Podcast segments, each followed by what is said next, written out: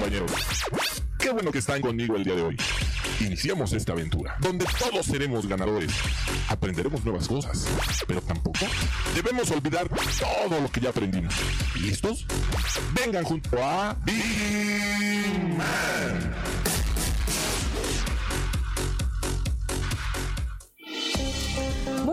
Noches, señores. Bienvenidos a este programa, La Hora de Vigiman. Ya estamos aquí con ustedes. Recuerden que los estaremos acompañando hasta las 8 de la noche para que se queden con nosotros. Y bueno, voy a agradecer del otro lado cristal al buen rey y a Jonathan que está en operación. Que miren, trabaja y trabaja desde temprano aquí. Muchísimas gracias. Y sigue aquí conmigo, mi querida Vane. Muy buenas noches. Buenas noches, sigo aquí fresca, no tanto, pero seguimos, ¿no? Aquí de pie, porque ya, ya es hora de, de darles más noticias, más espectáculos, más horóscopos, a ver si les gustan. Estamos listos. Muchísimas gracias, Vane. Así que acompáñenos, interactúen con nosotros a través de la transmisión, déjenos sus comentarios y vamos a arrancar, señores, con una Viginius. Miren, vamos a arrancar con esta nota porque ¿cuántos de nosotros a través de la pandemia, es que yo les digo que muchas cosas después de la pandemia hubo un antes y un después. Y los que nunca se atrevieron a comprar o nunca habían comprado algo en línea, yo creo que en esta situación de la pandemia o nos vimos forzados o tuvimos que, pero todos hicimos un pedido eh, en una de estas tiendas en línea. Pero ¿qué pasó después de esto? Pues que ya muchos mexicanos dijeron, miren, esto me gustó. Yo de aquí, miren, de hecho muchas personas ya, el súper ni van. Compran todos sus artículos ya en diferentes tiendas a través de estas aplicaciones. ¿Y qué es lo que está pasando? Pues que a los mexicanos les gustan los envíos a domicilio y ya bueno, ya ni siquiera van a los puntos de entrega. ¿Se acuerdan que también habían estos puntos que usted puede pasar a recoger su paquete en la tienda directamente? Ya nada más hace su pedido por aquí. Pero bueno, a los mexicanos definitivamente, fíjense, ellos, nosotros decimos, ya no, a mí que me llegue todo hasta las puertas de mi casa, ¿por qué no? Para eso estoy pagando. Y fíjense, aunque los puntos de recolección están disponibles, los mexicanos prefieren que sus compras les lleguen el repartidor directamente hasta las puertas de su casa. Así es, aunque el auge de las compras por internet definitivamente ha sido importante en estos tiempos. La verdad es que muchos de los mexicanos en este momento, pues definitivamente deciden comprar los artículos y que en esto eh, lleven directamente hacia su domicilio. Hay un porcentaje que también, obviamente, es muy relevante, que cuántos de los artículos, y ahí aquí en este en esta información mencionaba que cuántos de los artículos también son regresados. Esto definitivamente pues le genera un, un, dinero directamente a las empresas porque definitivamente pues esto ha quedado que también algunas empresas pues no lleguen los artículos que el cliente pidió, que llegó mal el artículo, que esto no era. Obviamente pues esto le genera definitivamente un gasto directamente a la empresa. Pero sin duda alguna este estas compras se incrementaron y de hecho, pues no nada más algunas tiendas y las que más conocemos ya lo saben, no me voy a aventar el gol, pero son dos que tres tiendas las que definitivamente comprábamos a través de esas aplicaciones. Y algunas, pues obviamente se pusieron muy listillas y dijeron, pues si en estas están pegando, pues miren, ya ahorita son pocas las tiendas las que definitivamente no podemos adquirir las compras en línea, pero todas, podría decir que casi todas las más comerciales, todas podemos adquirir ya los artículos en línea y de hecho salen también ventas exclusivas también para clientes a través en línea y las podemos adquirir incluso con algún descuento a mejor precio. Y yo creo que estos los mexicanos miren también nos hemos visto muy listos y que cuando vienen estas compras ya saben ciertas tiendas tienen eventos especiales para sus, sus clientes y estas compras que hacemos nosotros en línea y cuando vamos directamente a la tienda los que sabemos es mil veces hacerla en línea porque nos van a salir más baratas. Y miren, la verdad hay que ponerlos listos. Hay que ponerlos listos cuando son esas compras. Y bueno, definitivamente estas compras que nosotros hacemos a través de, internet, en línea, en diferentes tiendas, pues los mexicanos ya nos caracterizamos después de la pandemia. Nos quitamos el miedo a también a ingresar nuestros datos a través de de internet, que a veces ya saben que dicen que me clonaron mi tarjeta. Ya también hay muchas, muchas cosas que nosotros podemos hacer a través en línea y que definitivamente eso salió beneficiado a muchísimos, tanto a los clientes como a las tiendas. Así que, pues ahí está la información, señores. Vámonos en este momento a los espectáculos, mi querida Vane, a ver qué información nos traes. Claro que sí, esta segunda parte de los espectáculos nocturnos. Les voy a dar una nota de una serie que definitivamente nos gustó a muchos, me atrevería a decir, pero bueno, ahí en los comentarios pónganle si les gustó, si no les gustó, si la vieron o no la vieron. El juego del calamar. Ahí les va. La segunda temporada de esta serie, El juego del calamar, ya está tomando fuerza y así como sucedió con la primera entrega, luce bastante emocionante. Con un nuevo elenco, además de algunos miembros de la primera temporada, se espera algo igual de brutal que la entrega de 2021. El creador de la serie, Han Dong Hugh, espero haberlo pronunciado bien, si alguien sabe cómo se pronuncia, también corríjame por favor, dijo que no quería basar esta continuación en las teorías de los fans respecto a cómo terminó la primera temporada. Y aunque aún no hay fecha de estreno, el director mencionó eh, que podría llegar a finales de este año o bien en los primeros meses de 2024.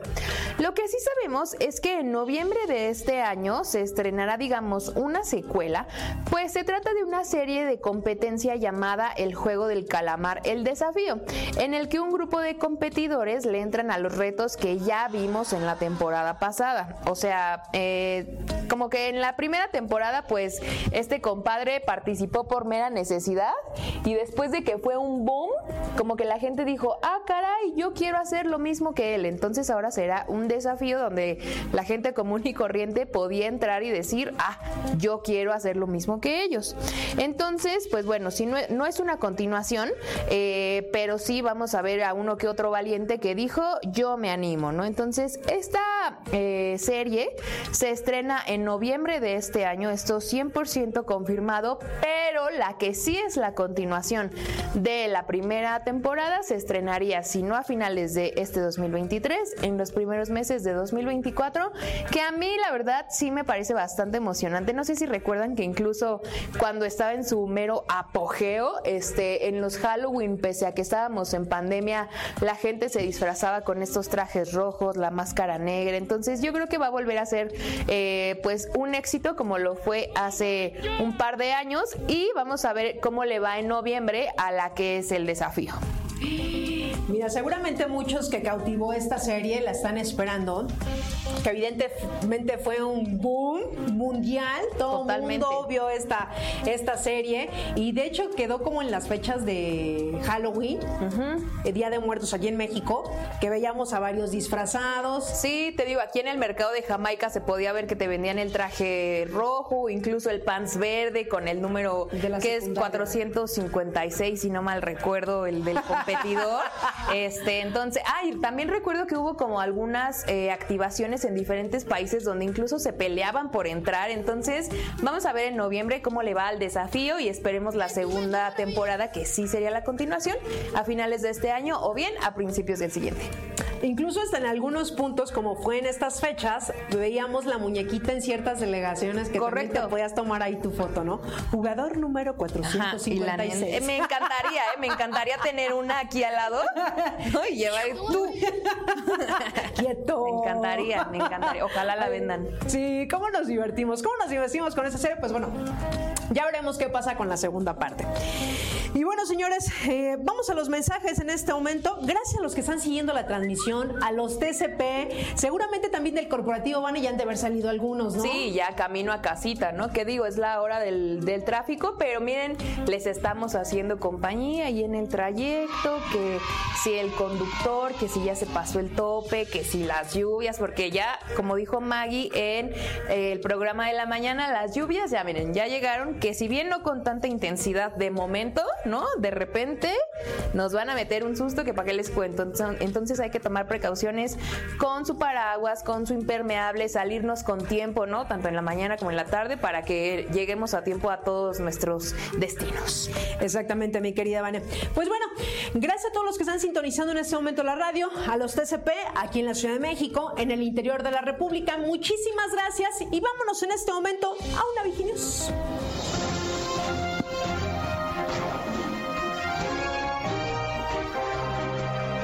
Y miren, como ya es jueves, señores, yo sé que algunos pues ya dicen ya salí del trabajo, me puedo echar un drink, una bebida. Este, ¿a cuántos de aquí les gusta el alcohol? A ver allá afuera. Tenemos uno, dos, pues creo a todos, a todos los que están aquí. a todos los que están aquí de menor o mayor cantidad les gusta el alcohol. ¿A poco no? Que una cervecita, que un tequilita, que un vodquita, que este, que un gin, que una cerveza. ¿A ti cuál es tu bebida favorita, Vani? Eh, me gusta mucho el gin y la cerveza. El gin y la cerveza, ¿ya ven? Y no es que digas, ay, pues diario tomo, no, pero pues yo creo que los mexicanos yo creo que la bebida que más se vende podría decir que es la cerveza, ¿no? La cerveza yo creo que es una de las preferidas de los mexicanos. De hecho, a los lugares que llegas, una cervecita, una cervecita, un mezcalito, un tequilita, son como que los más eh, que se consumen, podría decirse. Pero fíjense, ¿en qué país creen que nosotros nos encontremos en el ranking? ¿En qué lugar nos posicionamos como mexicanos que nos gusta realmente el alcohol? ¿En qué número le darían hablando mundialmente? Aquí quiero ver las respuestas. El número Número 5. cinco. Está bien que sí, pero no. Está Yo bien que sí. número A ver, 13. 13. No, pues estamos hablando de todo el mundo. Ah, no, acuérdense, este, de todo el 100. Este, Mira, 100. mira, 100. Allá afuera. ¿Cuál?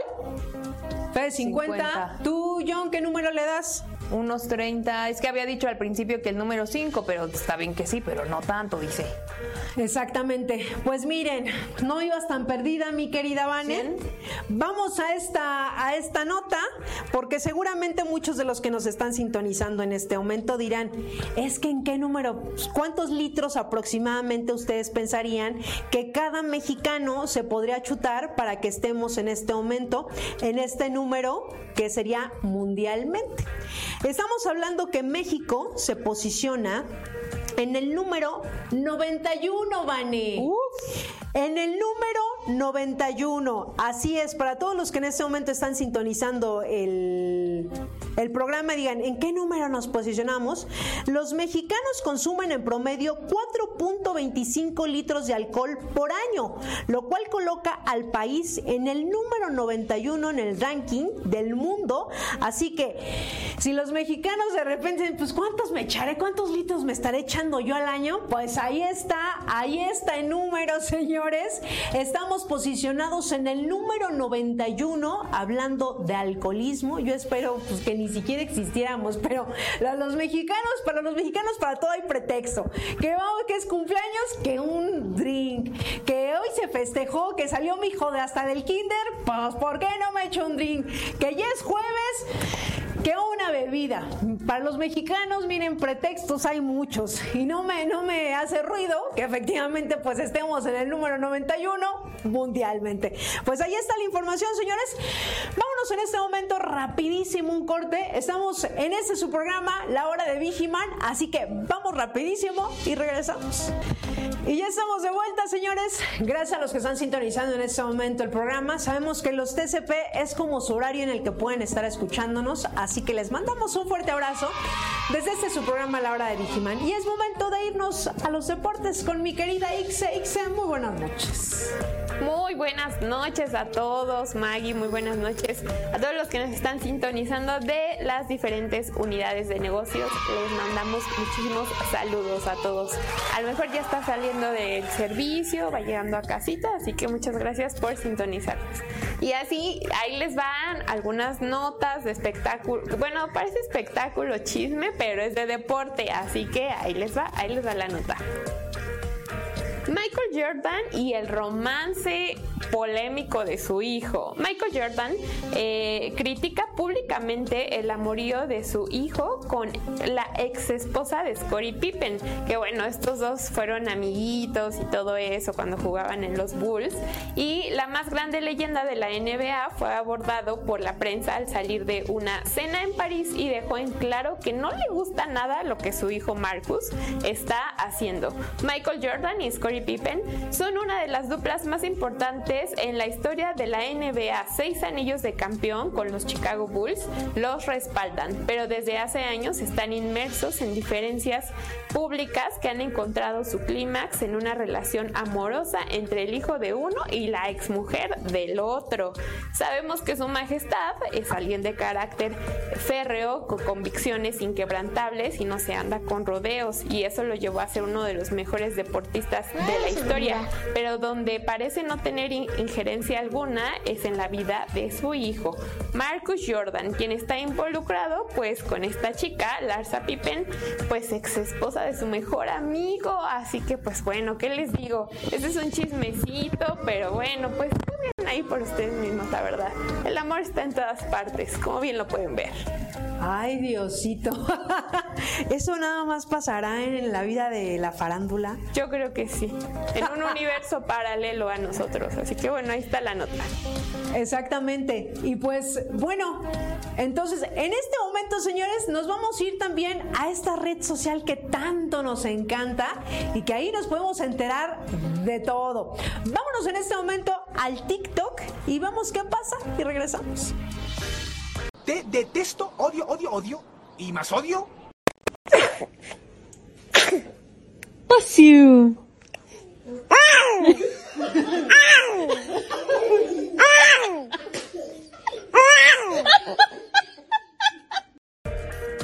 Pegarle. Así nosotros queremos ponernos una botarga. Pero esa, esa nada más. bueno, ¿qué les parece, señores? Si nos vamos en este momento a esta sección, los horóscopos, vamos a ver qué nos depara este fin de semana. Así es, vamos a ver qué nos depara el fin de semana, que si el amor, el dinero, el trabajo, vamos con las imágenes. Iniciamos con Aries, que dice así. Aries, antes de que sea demasiado tarde, corta por lo sano con lo que te quita paz. Tu mejor alternativa será regresar a ocuparte de ti y dejar de buscar aprobación de los demás. Tauro, eres de los pocos signos que tienen los pies en la tierra y no pierde la cordura, así que date un momento para recordarte el gran trabajo que haces diario por ser la persona que siempre quisiste. Géminis, si no te sientes bien tampoco podrás estarlo con lo que te rodea, así que haz lo que sea necesario para regresar a tu centro y darle a cada cosa la importancia que merece. Cáncer. Hay gente que se siente un poco desplazada porque hace mucho que no te das el tiempo para convivir. No te sientas culpable y mejor busca un buen momento para retomar el contacto con ellos. Leo. Eres una persona muy alegre y abierta que siempre sabe hacer nuevas amistades, así que tienes que cerrar el ciclo con quien no te hace bien y enfocar tu energía en todo lo nuevo. Y por último, Virgo, no te guardes nada y permite que tus sentimientos fluyan. No eres más débil por mostrar lo que estás pasando, al contrario, expresarte te hará siempre ir hacia adelante. Y hasta aquí esta primer parte que si lo resumimos, fluye y vete hacia adelante, vámonos. Y lo que sigue, baby. Y lo que sigue y la queso. Pues, ¿qué les parece, señores? Vámonos en este momento, después de esta, esta nota, vámonos a una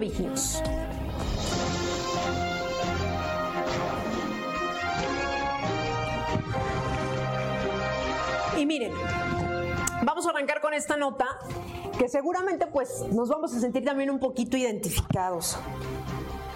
Estamos estresados, el 51% de los colaboradores percibe un nivel bajo de bienestar. Y bueno, yo aquí sumaría un poquito de que también nos gusta nuestra chamba, que esté- haya un buen ambiente laboral, eh, saben, como que haya un entorno agradable para que pues también uno esté tranquilo, en paz y sobre todo disfrutando nuestro trabajo. Pues de esto, señores, se trata la nota. Fíjense, la calidad de vida de los colaboradores es afectada por el constante estrés ocasiona- ocasionado por un impacto negativo en su productividad. Así es. La, pandémica, pandemia del COVID-19 fue un periodo que marcó la vida de muchas personas a nivel laboral en México. Sigue teniendo ciertos estragos, pues la percepción del bajo nivel de bienestar en los trabajadores, en una encuesta que se realizó, el 51%, así lo, lo destaca eh, eh, una encuesta en, en este estudio, impactó el comportamiento de los colaboradores de la pandemia un antes y un después. Realizó un comparativo sobre la percepción del bajo nivel de bienestar entre los colaboradores y arrojó que del, del 2019 era aproximadamente un 45%. Durante la contingencia se elevó esto hasta un 53%. Sin embargo, Post pandemia, la percepción bajo del nivel de bienestar solo disminuyó dos puntos eh, en este caso, quedando a un 51%, lo cual señala que sigue habiendo una preocupación importante de los trabajadores por el tema de la salud. Y la verdad es que sí son cifras importantes. Y yo aquí lo he mencionado mucho en el, en el trabajo, eh, en el programa, que muchas veces nosotros incluso en la pandemia decimos es que fue la pandemia, fue el encierro, fue esta situación, pero aquí ya algunos expertos nos comentaban que no precisamente. Todos ya teníamos un tema y simplemente la pandemia fue un detonante que ya sacó ahí todo lo que nosotros traíamos, ya, ya era ahora sí que ese costalito que traíamos cargando, ahí se desplumó. Entonces, ¿qué tan importante es estar, eh, eh, este bienestar cuando traemos el estrés, esa ansiedad, esos ataques de pánico, eh, ¿sabes? Es atendernos. Y aquí lo hemos mencionado también muchísimos, vayan con expertos. Está bien que, bueno, a veces me quiero eh, eh, desahogar con mi amigo, con mi papá, con mi mamá, con mi familia, pero lo importante es directamente acudir con un profesional. No dejen sus manos y su salud en las manos de otros. Lo importante es que nos atendamos con un profesional y ahí nosotros también veremos los resultados. Así que pues bueno, ya después de esta información, pues vámonos inmediatamente a un corte. Vamos a ir rapidísimo un corte, pero compartan la transmisión para que lleguemos a más visualizaciones. Vamos rapidísimo un corte y regresamos. Y ya estamos de vuelta, señores. Gracias a los que están siguiendo en este momento la transmisión. Y es momento de irnos a los espectáculos a ver qué información nos traes, Van.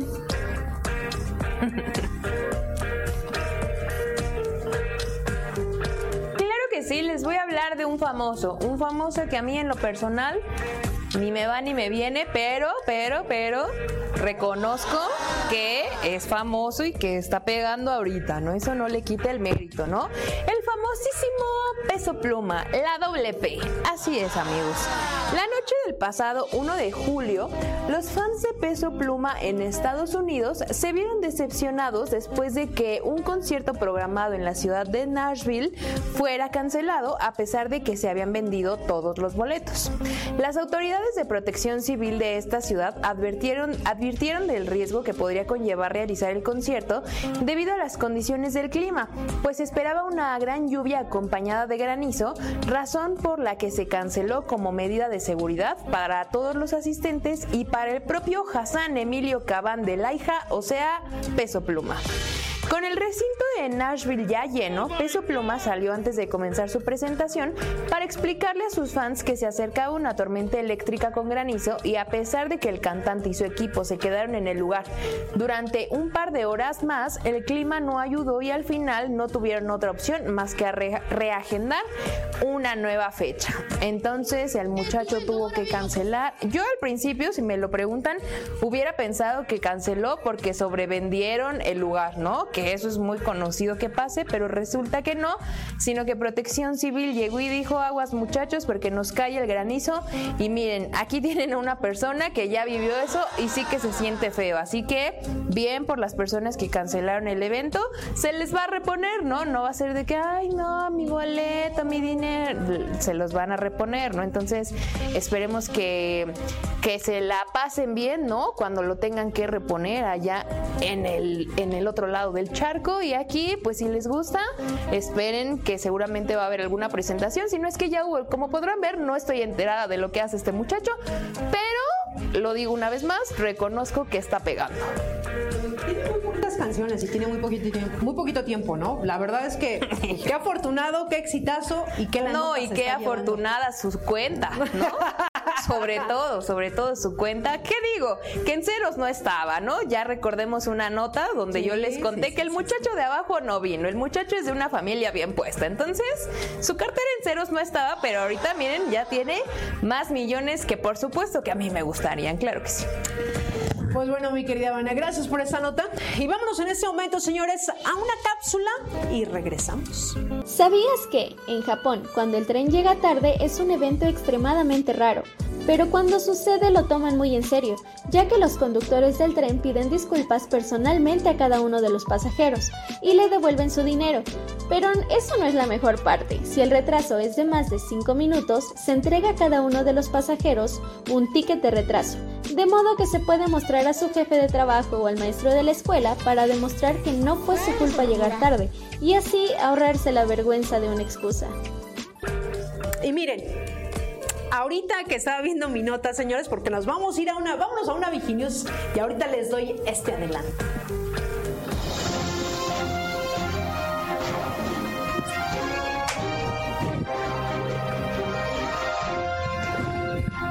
Y miren, miren, señores, pues estamos en vivo, estamos en vivo. Y la Viginews que les traigo es la siguiente. Para muchos capitalinos y también para los que nos visitan del interior de la República, a veces de repente pues nos subimos, nos trepamos ahí a los autobuses morados y que de repente dicen pues no traigo cambio y que ahora cómo le hago, pues ni modo, echaré mi billete, mi monedita de 10 o ahí estamos viendo quién nos puede cambiar nuestras monedas, ¿no? Pues esto ya se terminó, ya se terminó. Así es. Fíjense, los autobuses morados de la CDMX dejarán de aceptar efectivo, así como usted lo escucha. Así es. Los autobuses de AULSA que recorren la Ciudad de México dejarán las alcancías ahora para recurrir el pago a través de la tarjeta de movilidad integrada. Así es, señores. Fíjense. A partir del lunes 3 de julio, todas las unidades de autobuses unidos de Legaria SA identificados como los camiones morados que circulan en la Ciudad de México, implementan una prueba piloto con la tarjeta de movilidad integrada como medio único de pago, dejando de aceptar monedas o billetes, informó el organismo regulador del transporte. Así que miren, el costo del viaje eh, será de 8 pesos para la Ciudad de México y 10 pesos para el Estado de México. Así es. Así que miren, Usted que nos está sintonizando, si utiliza ese transporte, pues más vale que ya traiga su tarjetita con saldo, así es, si es que se va a trepar a estos eh, transportes, sea aquí en la Ciudad de México, sea también en el Estado de México, y los que nos visitan aquí en la Ciudad de México, pues miren, váyanse comprando estas tarjetitas que la pueden utilizar en el metro, en el metrobús, y ahorita ya en estos camiones morados, y hasta para rentar las bicis, y bueno, tiene muchas funciones esta tarjeta. Así que pues bueno, ahí está la información, señores. Y ya después de esto, pues vámonos a los deportes. Y pues bueno, ya regresamos otra vez con esta segunda nota de deportes porque vamos a hablar de nuestro Checo Pérez y un incidente. Estas notas son así como de chismecitos de deportes porque aquí hay de todo. Así que vamos a la nota, por favor. Checo Pérez y Dilano Bank. Pérez advierte de la presión de los fans tras la tragedia en Spa. Sergio Pérez eh, reflexionó sobre el trágico accidente ocurrido el sábado en Spa, donde murió un piloto de 18 años en la Fórmula Regional Europea y advirtió que no hay que ceder ante presión de los aficionados por correr cuando no están dadas las condiciones de seguridad. Dilano Van Hoff, de 18 años, sufrió un accidente mortal el último fin de semana en una carrera de la Fórmula Regional Europea de Alpine en Spa cuando el joven neerlandés quedó envuelto en un incidente que lo dejó detenido en la recta de Kemmel y fue impactado por otro competidor. Se trató del segundo accidente mortal en el circuito en cuatro años después de que Anthony Hubert falleciera en 2019 durante una carrera de Fórmula 2 en medio de una situación familiar. El accidente donde murió Hoff se produjo en una reanudación a una vuelta del final bajo una intensa lluvia que redujo drásticamente la visibilidad para los pilotos. Y pues bueno, esta última vuelta que fue innecesaria porque ya la había dado, pues por lo que hice Checo, pues fue para dar show, ¿no? Para que los fans vieran cómo la había dado y pues bueno, fue su última vuelta en ese circuito y pues lamentable, Maggie. Esas noticias sí dan como una cosa fea, ¿no? Claro. La verdad es que sí, pero pues bueno, ahí está la información. Vámonos en este momento, señores, rapidísimo un corte y regresamos. Y ya regresamos, señores. Muchísimas gracias a los que están sintonizando el programa. Les mandamos un saludo y un fuerte abrazo. A todos los TCP que sintonizan este programa, yo sé que ahorita están como más relajados. Les mandamos un fuerte saludo desde esta estación. Así que, pues vamos a seguir, vamos a seguir con el programa. Y es momento de irnos a los horóscopos.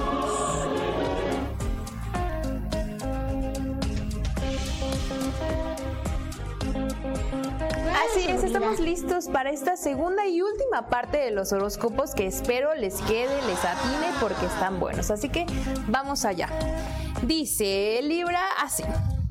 Libra, te sorprenderás de la capacidad que vas a tener para mantener las cosas bajo control y verás el poder que tiene tu mente para estabilizar cualquier pensamiento. Siéntete orgulloso de ti. Escorpión, es momento de enfrentar lo que venga con más fuerza que nunca y sacar tu mejor versión. Esto te ayudará a concentrarte en ti y disfrutar de todo lo que tienes a tu alrededor. Sagitario.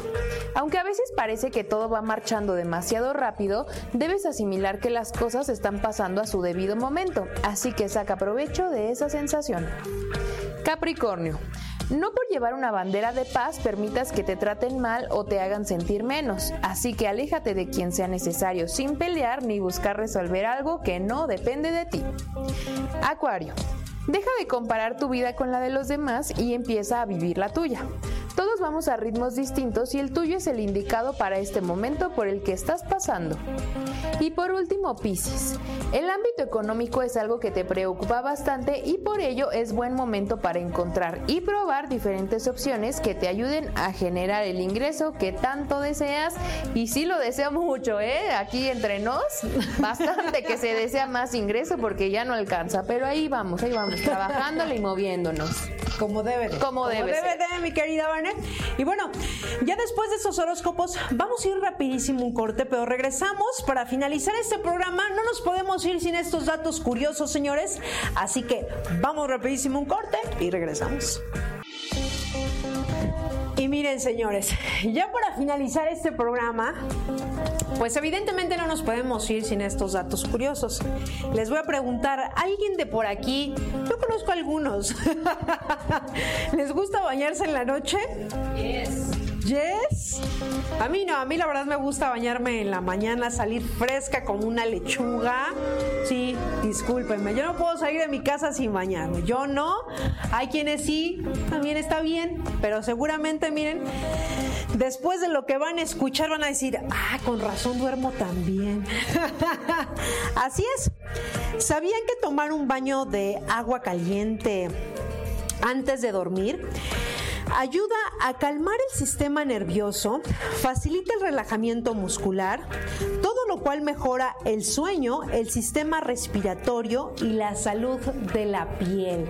Así que miren, los que no lo sabían, ya lo están escuchando, seguramente dirán, ay, me voy a tomar un bañito en la noche. Yo lo haría cuando llego muy cansada, cuando estás muy ajetreada, cuando vienes del metro y llegas toda sudada, quítense, ahorita me voy a bañar. Pero en la mañana siempre es de rigor, miren, uno salir fresco como una lechuga. Así que ahí está el dato curioso. ¿Y qué dato curioso nos traes, mi querida Van? Ay, ay, ay, ay, ay, ay. Tengo que hacer mis en vivos. Está prendido. Ahí Dice está. mi dato curioso, como en, en el programa de la mañana les hablaba de Barbie y que ya estamos muy cerca del estreno de esta película, les traigo otro dato curioso de Barbie, ¿no? Porque nunca es suficiente. Ahí les va.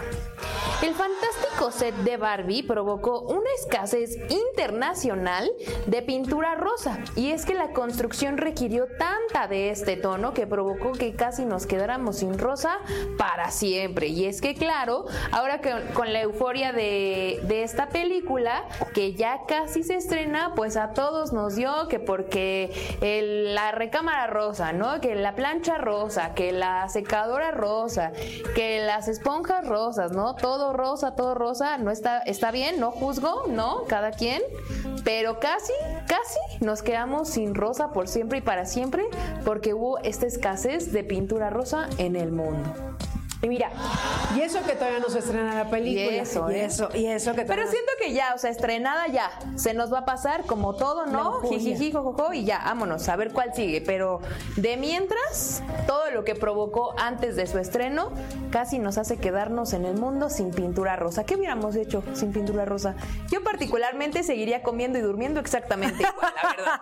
La verdad. Bueno, hay quienes sí son fanáticos de este color, ¿no? Que les gusta mucho que los accesorios, que el cuarto, que todo rosa. Yo también sin tema, ¿eh? Sin Sí, tema. sí. Nosotros somos de temas más, de, de colores más oscuros. Así es. Colores más oscuros, pero... Darks. Así es, señores. Pues bueno, ya nos vamos. Así es.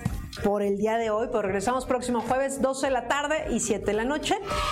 Gracias del otro lado del cristal al buen Rey y a John, que miren, también le dan allá atrás para que este programa pueda ser posible. Y como siempre, un gustazo, mi querida Vane. Más Igualmente. seguido, más seguido por acá. Más seguido, ¿verdad? No, pues que vengan más seguido también mis otros compañeros para que, para que nos den la cara a todos, ¿no? Que sepamos quién anda aquí, quién anda allá. Por mientras, Ixi y yo nos seguimos rifando, ¿no? Como Por supuesto. Como desde hace mucho tiempo. pero aquí, aquí cuando nos toque, aquí vamos a andar. Claro que sí. Muchas gracias, Vane. Gracias también a mi querida Ixe que anda ahí afuera. Pero sobre todo, gracias a ustedes que nos sintonizan todos los jueves, 12 de la tarde, 7 de la noche. Yo soy Maggie Piña. Que tengan una excelente noche, señores. Nosotros nos despedimos por el día de hoy. Muchísimas gracias. Chao. Compartan el programa. Así es, señores. Chao. Te en el siguiente programa. Y si no estás conmigo, seguramente estarás con Insegurín, Uñaldo y sus secuaces. Pero no dejaré que ellos ganen. Estaré contigo hasta que seamos triunfadores.